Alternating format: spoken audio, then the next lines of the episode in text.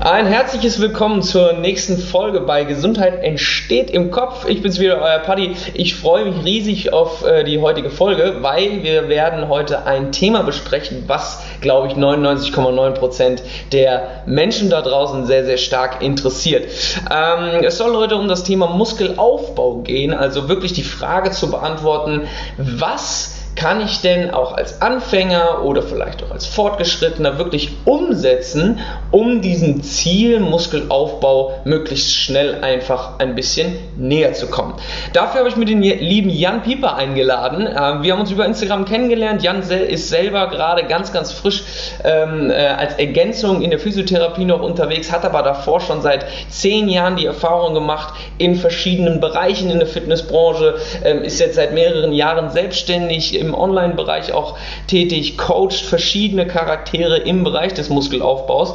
Und äh, ja, letzten Endes möchte ich ihm da auch die Expertise dann zusprechen, dass er euch heute so ein bisschen mitnehmen darf. Ich freue mich riesig, mein Lieber, dass du dir die Zeit genommen hast und bin gespannt, was wir heute so ein bisschen herausfinden. Ich lerne ja auch immer, habe ich eben schon gesagt, ähm, als wir uns vorab ein bisschen ausgetauscht haben, ähm, ich lerne ja auch immer ein bisschen mit. Von daher, ähm, ja, ein herzliches Willkommen an dich. Nimm doch mal die Leute so ein bisschen mit, die jetzt dich nicht kennen. Ähm, woher kommst du? Was machst du genau? Vielleicht nochmal so ein kurzer Abriss zu deiner Person, dass man dich so ein bisschen besser einordnen kann.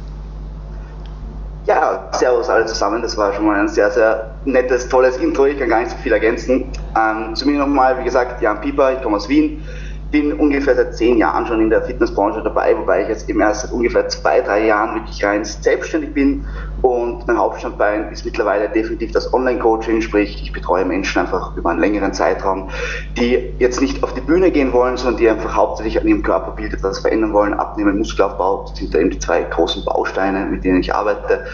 Und ja, das ist mittlerweile mein täglich Brot und zusätzlich, wie du schon erwähnt hast, studiere ich eben die Physiotherapie, bin jetzt mittlerweile mit dem ersten Jahr durch und jetzt fängt dann das zweite an, was mir natürlich auch wieder einen neuen Input und eine neue Sichtweise gibt auf das Ganze, weil ich die Anatomie ein bisschen gezielter sehe, die ganze Biomechanik dahinter noch ein bisschen besser verstehe und natürlich auch Verletzungsmechanismen und so weiter, die einfach im Krafttraining auch immer wieder mal vorkommen können, ja. mit einem anderen Auge sehe und da auch dementsprechend eingehen kann und damit versuche ich eben so ein Allround-Paket quasi an meine Leute zu bringen. Sehr ja. geil. Sonst, äh, ich freue mich riesig, hier dabei zu sein. Es wird sicher eine coole Folge. Und ja, das war es einmal von meiner Seite. Sehr geil. Ähm, letzten Endes wollen wir auch direkt reinstarten, weil äh, letzten Endes haben wir in Deutschland einen sehr, sehr großen Anteil an, jetzt könnte man so sagen, Krankheiten. Ne? Also die Leute, die einfach mit ihrem Essverhalten gar nicht klarkommen. Äh, Stichwort Adipositas, Diabetes und so weiter und so fort. Aber auf der anderen Seite haben wir natürlich auch die ganzen ähm, ja, Akteure, die letzten Endes die sportlichen Komponenten so in ihr Leben integrieren wollen, dass sie einfach ein gutes ästhetisches Bild bieten, dass sie eine grundlegende Leistungsfähigkeit haben und letzten Endes dann auch irgendwie im Alltag beschwerdefrei zurechtkommen. Ähm, heute soll es wie gesagt darum gehen, dass wir uns wirklich den Muskelaufbau ein bisschen genauer anschauen, was dann logischerweise auch ein bisschen mit der Fettreduktion zu tun hat. Jan, du korrigierst mich, wenn ich irgendwas falsch sage, aber um mal direkt die erste Frage zu beantworten. Jetzt hast du ja schon ein bisschen Erfahrung. Ein bisschen ist gut, ne? ein bisschen mehr als nur ein bisschen. Aber was ist denn so der größte Fehler oder vielleicht auch ein, zwei Fehler, die du in deinen, ja, jetzt letzten Endes zehn Jahren als Coach erkannt hast, beziehungsweise die du immer wieder antriffst? Gibt es da gewisse Muster? Gibt es da gewisse Typen? Nimm uns da gerne mal ein bisschen mit. Ja, sehr, sehr gerne. Also es ist natürlich ähm, das muss man ganz klar sagen, unglaublich schwierig beim Muskelaufbau jetzt wirklich nur einen Fehler rauszupicken, weil das einfach nicht so einfach ist zu sagen, es gibt jetzt einen Fehler, den du korrigieren musst und ab dem Moment wirst du Muskeln aufbauen, sondern ja. es geht einfach natürlich immer um das Gesamtkonzept. Ja. Es geht immer um das Zusammenspiel von Frequenz, also wie oft trainiere ich einen Muskel, die, die Satzanzahl, sprich die Dosis, wie stark belaste ich diesen Muskel mhm. und dann auch noch die relative Intensität, sprich wie intensiv trainiere ich diesen Muskel. Und da geht es halt immer um das Zusammenspiel dieser drei Faktoren. Deshalb ist es schwierig, einen perfekten oder einen am ausschlaggebendsten Fehler herauszupicken, aber wenn ich mich für einen entscheiden müsste, dann wäre es ganz klassisch, dass die meisten Leute einfach zu viele Wiederholungen im Tank lassen.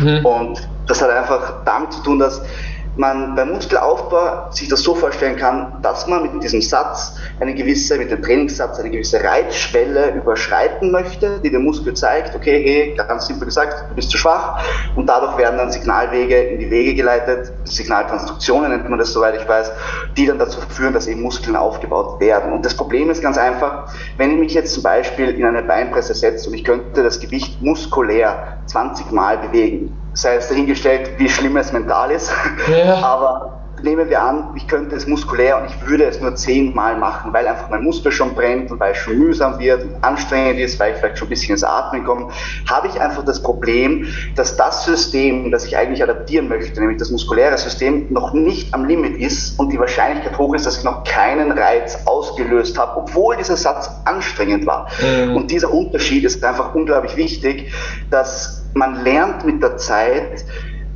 wenig Wiederholungen im Tank zu lassen. Ich sage jetzt nicht, dass man sich automatisch sofort komplett abschießen muss. Wie gesagt, ist wieder ein Zusammenspiel von verschiedenen Faktoren, aber man sollte schon relativ nah ans dem sogenannten Muskelversagen kommen, um diesen Reiz auszulösen. Und das ist ganz klar auch ein Prozess. Also man kann nicht erwarten, dass eine Person ins Training geht und sich sofort mit einer sauberen Technik voll abschießen kann. Ja, weil ich will ja auch die Wiederholungen, Wiederholungen im Tank auf meinen Zielmuskel projizieren und nicht einfach, ähm, ich weiß nicht, die komplette Kontrolle über meine Ausführung verlieren und mich einfach irgendwie ans Limit schießen. Das ist ja auch nicht ja. Sinn der Sache, wenn wir jetzt ähm, die Überschneidung mit Physiotherapie und Verletzungen haben, da ist ja. das Verletzungsrisiko natürlich um einiges größer.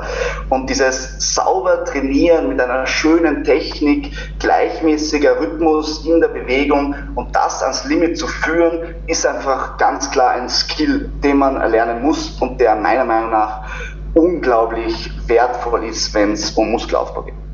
Sehr geil. Ich glaube, besser zusammenfassen kann man das in der Kürze der Würze kaum. Ne?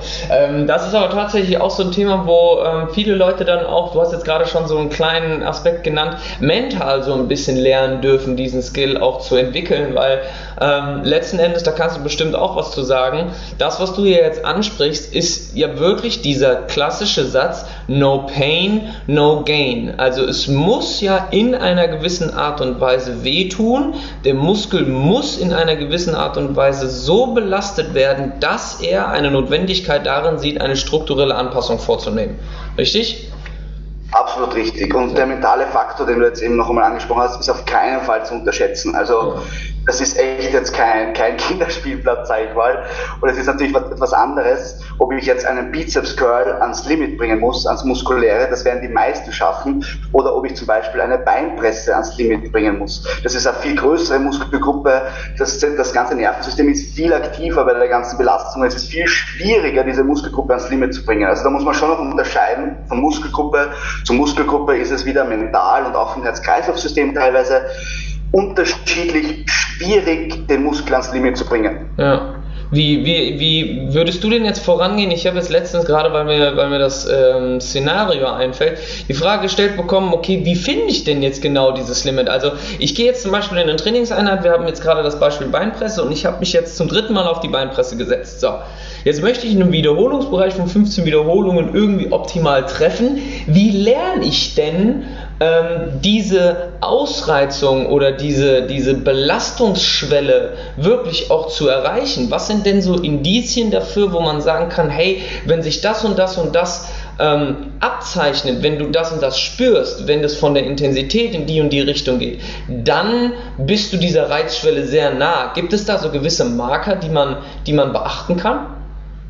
Definitiv. Und bevor ich mich aber auf die Marke konzentrieren würde, würde ich schon bei der Übungsauswahl anfangen. Und mhm. zwar würde ich mir, ähm, wenn ich ein Anfänger bin und quasi jetzt die Aufgabe habe, zu lernen, das Muskelversagen zu trainieren, würde ich mir auch eine Übung auswählen, wo ich das mit ruhigem Gewissen machen kann. Also als mhm. Beispiel zu ihr, wenn ich jetzt eine Kniebeuge mit der Langhantel wähle und ja. diese ans Muskelversagen bringen will, habe ich das Problem, also nehmen wir jetzt an, wir haben im Rack keine Absicherungen dann, und oder sie sind nicht richtig eingestellt, ja. dann habe ich das Problem, wenn ich ganz tief bin und jetzt nicht und jetzt andrücke und nicht mehr hochkomme, dann weiß ich in meinem Kopf, das wird schlecht ausgehen. Ja, ja. Aber Ja. Wenn ich jetzt also im Gegensatz dazu zum Beispiel eine Beinpresse wähle, wo ich weiß, ich kann jederzeit, das, also jetzt keine 45 Grad Beinpresse, weil da hätte ich das gleiche Problem, ja. sondern eine ganz normale Beinpresse, wo ich halt das Gewicht äh, stackloaded habe, also wo ich mit dem Pin das Gewicht stecken kann ja. und in der tiefsten Position anfangen, dann habe ich den Riesenvorteil, dass wenn ich nicht mehr kann, habe ich ja easy Exit-Szenario. Ich kann einfach das Gewicht ablegen. Das heißt, ich habe schon mal eine gute Voraussetzung, um zu lernen, ans Muskelversagen zu gehen. Mhm. Und wenn ich jetzt eine sinnvolle Übungsauswahl getroffen habe, äh, und ich muss jetzt ganz klar sagen, das heißt jetzt nicht, dass ein Squat schlecht ist oder so, auf das will ich überhaupt nicht hinaus. Ja, es geht nicht darum, das Lernen ans Muskelversagen zu gehen, ist dadurch durch dieses Setup einfach einfacher. Und wenn man dann soweit ist und diesen Satz ausführt, was ich auf jeden Fall einmal empfehlen kann, ist seine Sätze zu filmen, mhm. weil man dann einfach dieses emotionale, subjektive ausschalten kann. Du, du, bist nicht mehr in der Situation, sondern du kannst dir im Nachhinein deinen Trainingssatz anschauen und schauen, okay, schaut das so aus, als wäre da wirklich nichts mehr gegangen. Mhm. Und der zweite Punkt ist, an dem man sich innerhalb des Satzes orientieren kann, wenn ich versuche, mit einem gleichen Rhythmus die Bewegung durchgehend auszuführen, dann werde ich merken, je näher ich zum Muskelversagen komme, desto langsamer wird meine, meine konzentrische Bewegung, mhm. also die Bewegung, wo ich den Widerstand überwinden will, bei der mhm. Beinpresse, wo ich jetzt zum Beispiel wegdrücken möchte, mhm. weil einfach die Muskelfasern ermüdet sind und nicht mehr so, so spritzig und dadurch wird die ganze Bewegung einfach deutlich langsamer und dann merkt man, okay, jetzt komme ich schon langsam in die Richtung und tatsächliches Muskelversagen wäre dann wirklich, wenn man das nicht mehr wegdrücken kann. Und mhm. das sage ich auch immer gerne, weil das einfach ganz am Anfang ein sehr schwieriger Punkt ist. Es fühlt sich nämlich oft so an, dass sich gar nichts mehr bewegt, aber in Wirklichkeit bewegt man sich auch immer ganz langsam. Und deswegen sage ich gerne, wenn man das Gefühl hat, okay, uh, ich stehe, versucht auch fünf Sekunden, sechs Sekunden weiter zu drücken und gibt wirklich Gas und schaut, ob sie nicht doch noch durchgeht. Ja. Weil dieser erste Widerstand, oft kann man den noch überwinden, aber wie gesagt, ist eine sehr mentale Sache auch dabei und das kommt mit der Routine und ist einfach ein Skill, den man sich da erlernen muss. Sehr geil. Ah, das ist auf jeden Fall schon mal ein sehr, sehr, sehr, sehr guter Einstieg äh, in genau die richtige Richtung, weil ähm, ich möchte heute die Folge auch so ein bisschen dafür nutzen, dass man letzten Endes für sich lernt, was wichtige Dinge sind, die man einfach umsetzen kann, weil ich weiß nicht, wie du das siehst, aber mittlerweile gibt es in der Fitnessbranche, ne, genau wo es um diesen ästhetische, um dieses ästhetische Ziel geht, einfach so viele Mythen und Halbweisheiten und da ist es irgendwie, da gibt es noch eine Special-Übung und da ist irgendwie das noch wichtig und der Coach sagt, nein, du musst die Übung aber so machen, damit du das und das besser umsetzen kannst. Letzten Endes geht es ja darum, dass wir auch einfache Dinge und simple Dinge umsetzen wollen und wie du jetzt gerade schon gesagt hast, wenn das Bewegungstempo auf jeden Fall abnimmt und du merkst, dass es in die Richtung geht, dass der Muskel einfach nicht mehr die Leistung abrufen kann, dann ist natürlich dieses Filmen ein extrem guter äh, extrem gutes Tool, um genau zu überprüfen, hey, passt denn das, was ich gefühlt habe, mit dem, wie es ausgesehen hat, überhaupt zusammen oder kann ich da vielleicht sogar noch ein bisschen besser dran arbeiten? Finde ich mega auf jeden Fall.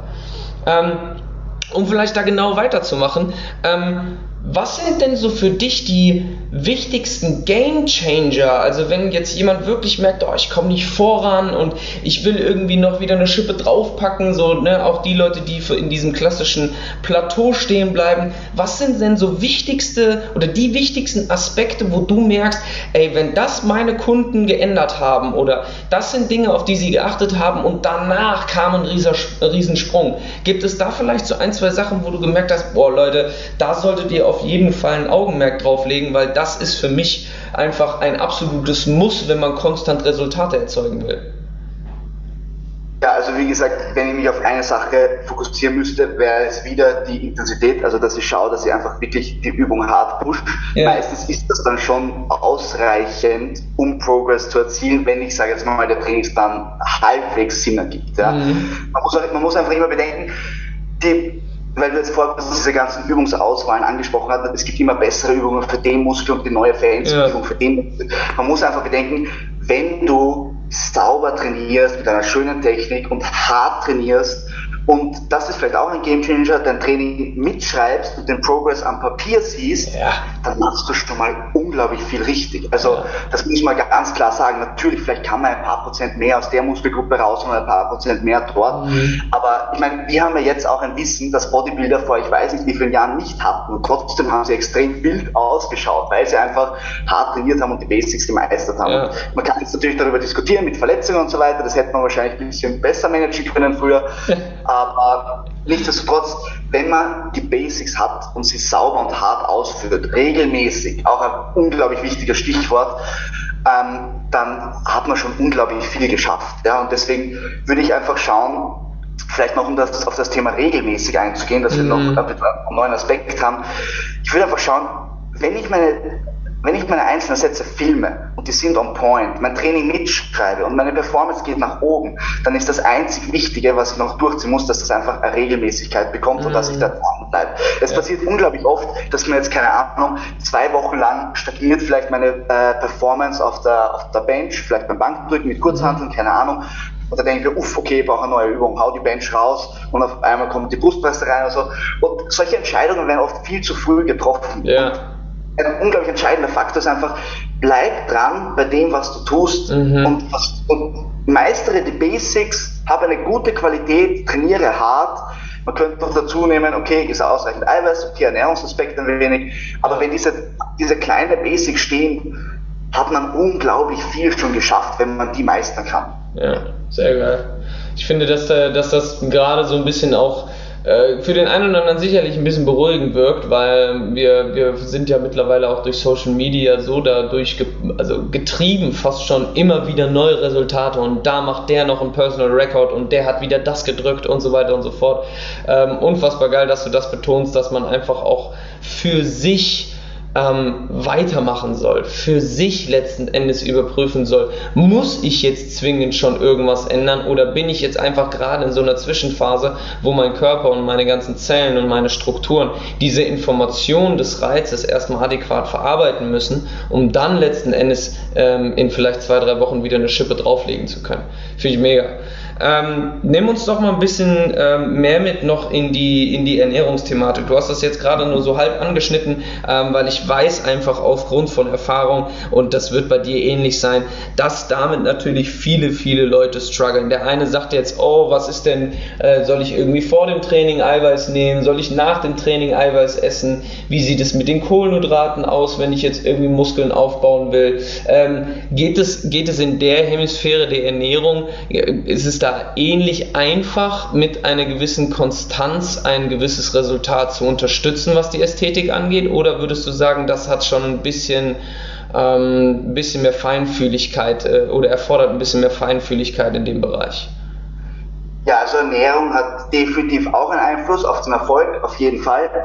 Ähm, ich bin nur eher Freund davon, Sachen eher simpel zu halten. Ja. Und es wird einfach oft sehr, sehr krass verkompliziert. Ja. Und man muss einfach denken, mit der Ernährung setzt du dich, mit deiner eigenen Ernährung setzt du dich jeden Tag auseinander. Und wenn das, also du hast jeden Tag damit zu tun. Und ja. wenn das übertrieben kompliziert wird, bezweifle ich, dass du das langfristig durchhalten wirst. Und es geht immer um die Langfristigkeit. Wer lange dran bleibt an etwas, wird der, die Person sein, die am erfolgreichsten da drinnen sein wird. Und wenn wir jetzt auf Eiweiß zu sprechen kommen, sehen wir in der Studienlage ganz klar, dass mehrere Eiweiß-Feedings pro Tag, also mehr, wenn ich mein Eiweiß auf mehrere Portionen pro Tag verteile, hat das mhm. einen größeren Benefit auf den Muskelaufbau, was ja. irgendwo auch Sinn macht, weil ich regelmäßig halt meine Proteinsynthese ankurbel. Ja. Und da sieht man eben so, dass von zwei Mahlzeiten auf drei Mahlzeiten ein sehr großer Sprung ist oder sagen wir, ein signifikanter Sprung, übertreiben wir es nicht, und von drei Mahlzeiten auf vier Mahlzeiten und das wird dann immer kleiner mit der Zeit. Ja, und deswegen würde ich einfach mal ähm, als Empfehlung immer raussprechen, wenn du es schaffst, deine, deinen Eiweißkonsum, den du brauchst pro Tag, auf vier Mahlzeiten aufzuteilen, die regelmäßig verteilt sind, hast du schon mal unglaublich viel geschafft. Also ja. du hast schon mal eine unglaublich solide Basis. Ja. Und dann kann man sich auch immer überlegen, möchtest du einen Shake nach dem Training haben, ja oder nein? Meiner Meinung nach kann es absolut Sinn machen. Es ist immer ein bisschen kontrovers diskutiert. Einerseits war es der Heil, äh, früher war es der heilige Gral, ja. dann wurde gesagt, absoluter Schwachsinn. Und ich würde es eher so in der Mitte sehen. Die Idee ist halt die, dass nach dem Training die Proteinsynthese angehoben ist. Das heißt, du lagerst mehr Eiweiß in deine Muskulatur ein Aber man muss auch bedenken, dass das jetzt kein Fenster ist, das nur eine Stunde hält und danach lagerst du nicht mehr ein. Ja. Flach sehr langsam ab. Also das flacht teilweise über Tage lang ab. Das heißt, wenn ich jetzt nicht eine halbe Stunde nach dem Training meinen Eiweißshake habe, habe ich noch immer so viel Zeit, meine Proteinsynthese zu hitten, dass das eigentlich sehr, sehr stressfrei ist. Ja? Aber wenn man jetzt sagt, okay, äh, um da quasi auf Nummer sicher zu gehen, ein Shake nach dem Training, why not? Ich sehe es auf keinen Fall als falsch an, es kann auf jeden Fall Sinn machen. Ja. Ähm, man muss dann einfach auch bedenken, dass die Verdauung auch noch ein Faktor ist, den man hier gerne vergisst. Also wenn ihr jetzt einen Eiweißshake trinkt, heißt das nicht, dass der sofort in mein Blut ist und in die Muskelzelle reingeht. Und genauso ist es auch andersrum, wenn ihr zwei Stunden vor meinem Training eine fette Eiweißmahlzeit habe, dann kann ich genauso von diesem Eiweiß auch nach meinem Training profitieren, weil ja. das ja noch immer verdaut wird und ja. der Körper kriegt eh auch Eiweiß. Also viele sehen diesen zeitlichen Faktor hier viel zu eng und er ist eigentlich um einiges entspannter, als man glaubt. Und ja, deswegen, ich, hab's, ich persönlich trinke gerne meinen Shake nach dem Training, aber es ist für mich eher so ein Ritual. Ja. Ich habe das gerne nach dem Training, meinen Shake, das ist irgendwie Intus bei mir. Ja. Aber ich würde jetzt keineswegs sagen, dass man unglaublich viele Gains auf der Strecke lässt, wenn man das nicht macht. Also ja. Sehr geil. Ich glaube, das ist auch so ein Punkt, wo viele Leute sich vielleicht auch ein bisschen abschrecken lassen von, ähm, von dieser Tatsache, oh, ich muss, wenn ich jetzt Muskeln aufbauen will, total viele Shakes nehmen. Nee, nee, musst du nicht. Du musst einfach auch da wieder eine gewisse Konstanz einbauen in deiner Nährstoffzufuhr. Äh, Ach, ich, ich, muss noch ganz kurz was einwerfen. Ja, gerne. Was nämlich ganz viele dann denken ist, sie trinken einen Shake nach dem Training, okay, und jetzt ist mein Eiweiß safe. Ja. Da muss man auch ganz klar sagen, also wenn ich mir entscheiden kann zwischen eher wenig Eiweißkonsum über den Tag und ein Shake nach dem Training oder kein Shake nach dem Training, dafür habe ich meine vier Eiweißfeedings pro Tag, die ausgiebig sind, entscheide ich mich sofort für die Eiweißfeedings. Also ja, ja, ja, ja. wichtiger, wie du sagst, das Gesamtkonzept zu haben und regelmäßig eine gute Menge an Eiweiß zu führen, als nur nach dem Training. Das, ja. Ja, bin ich mega wichtig. Also das ist bei mir genau das gleiche. Also klar, bei mir ist es auch so, dass es irgendwann so zu einem gewissen Ritual wird. Okay, man hat das Training abgeschlossen. Jetzt äh, gibt es quasi die mehr oder weniger Belohnung dafür.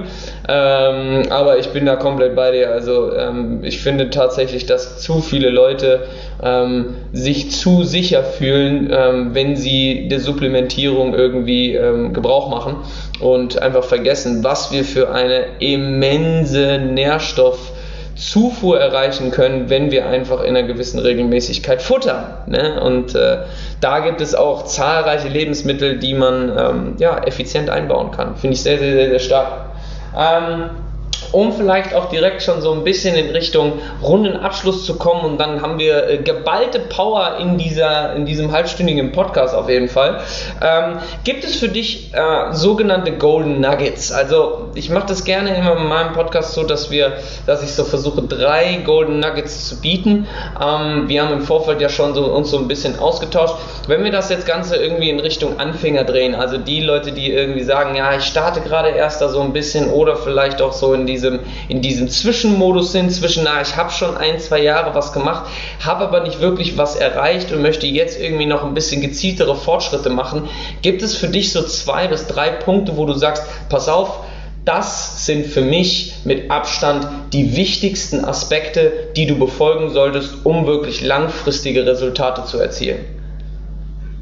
Ja, also wenn wir jetzt, wenn wir jetzt davon ausgehen, dass der Trainingsplan halbwegs sinnvoll gestaltet ist, ja, dann würde ich, wenn ich mich auf zwei Sachen beschränken müsste, ganz klar sofort sagen, Trainingslogbuch und Trainingsvideos, weil das mhm. einfach mhm. unglaublich wertvoll ist, wenn du einerseits siehst, wie ist dein Progress und andererseits diesen Progress auch qualitativ bewerten kannst. Das heißt, wenn ich ein Logbuch habe und mich selber filme beim Training, mhm. kann ich einerseits die Quantität abdecken und kontrollieren und andererseits die Qualität. Und wenn ich diese zwei Sachen am Schirm habe, wird schon fast schwer, dass ich nicht besser werde.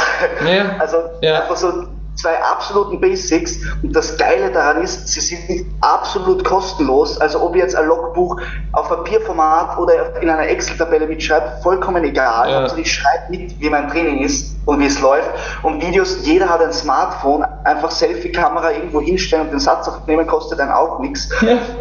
Es ist aber trotzdem äh, erschütternd teilweise, wenn man im Gym trainiert, wie selten man Leute, die das Training mitschreiben sieht und noch wie viel seltener man Leute sieht, die sich filmen. Ich meine, man muss auch dazu sagen, beim Filmen ist es immer ein bisschen tricky, weil wenn du nicht genau weißt, auf was du eigentlich achten sollst, dann denkst du dir, okay, was mache ich jetzt mit dem Video? Das verstehe ich irgendwo.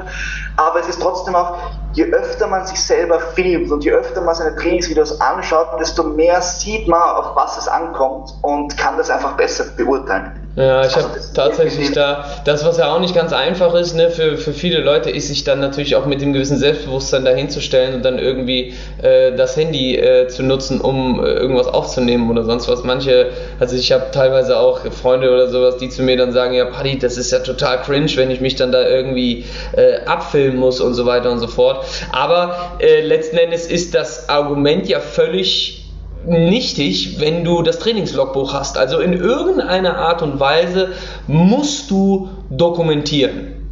Äh, da geht nichts drüber hinaus, ne?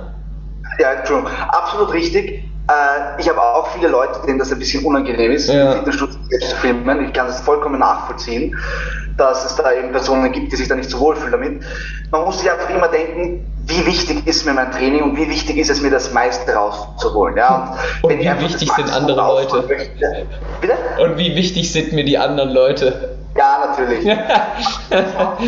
Erwischt man ja da mal einen Tag, wo irgendwie vielleicht weniger Leute sind, ja. oder so. Man muss sich ja auch, das muss man vielleicht auch dazu sagen, ich meine jetzt nicht, dass man sich jedes Training, jeden Satz filmen muss, ja. sondern es ist mal vollkommen okay, wenn ich, keine Ahnung, jede Woche, jede Übung einmal gefilmt habe. Oder wenn ich sage, keine Ahnung, in Woche 1 filme ich nur meine Unterkörperübungen einmal und in Woche 2 ist ja egal, welchen Rhythmus ja. man wählt. Es ist einfach unglaublich wertvoll, sich selber zu sehen beim Trainieren. Ja. Voll. Geil. Ähm, sehr, sehr geil. Also ich glaube tatsächlich, äh, ich werde auch mal wieder langsam ein bisschen mehr mitschreiben müssen. ähm, wobei mein, mein Training ja immer noch mal einen leichten Twist hat, sage ich mal, mit diesen ganzen Kampfsport- und Crossfit-Einheiten. Ich glaube, das verzerrt das, das Ganze. Ähm, vielleicht noch eine abschließende Frage ähm, in die Richtung Golden Nuggets. Ähm, was sind denn, was ist denn wirklich eine Anzahl an Trainingseinheiten, wo du sagst, die müssen pro Woche sitzen, damit du Erfolge machst? Weil ich glaube, jeder weiß, von einmal die Woche wird jetzt nicht großartig passieren. Manche haben aber auch, glaube ich, so dieses falsche Bild im Sinne von, ich muss jetzt fünf bis sechs Mal die Woche ins Gym gehen, um dann irgendwelche Resultate zu erzielen. Ne? Wir gehen jetzt wieder davon aus, dass der Trainingsplan und die Übungsauswahl wirklich so adäquat gewählt ist, dass es auf das Individuum passt. Ähm, aber gibt es bei dir so eine, so eine Mindestanzahl, wo du sagst, ey Leute, das müsst ihr schon irgendwie pro Woche einbauen, damit es vorangeht? Das ist eine unglaublich gute und wichtige Frage.